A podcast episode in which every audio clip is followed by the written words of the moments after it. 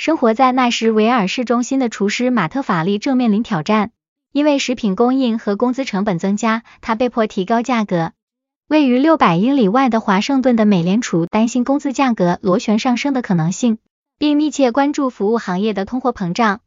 虽然美联储在过去一年已经将利率提高了四点五个百分点，但它可能不得不进一步提高利率以抑制通胀。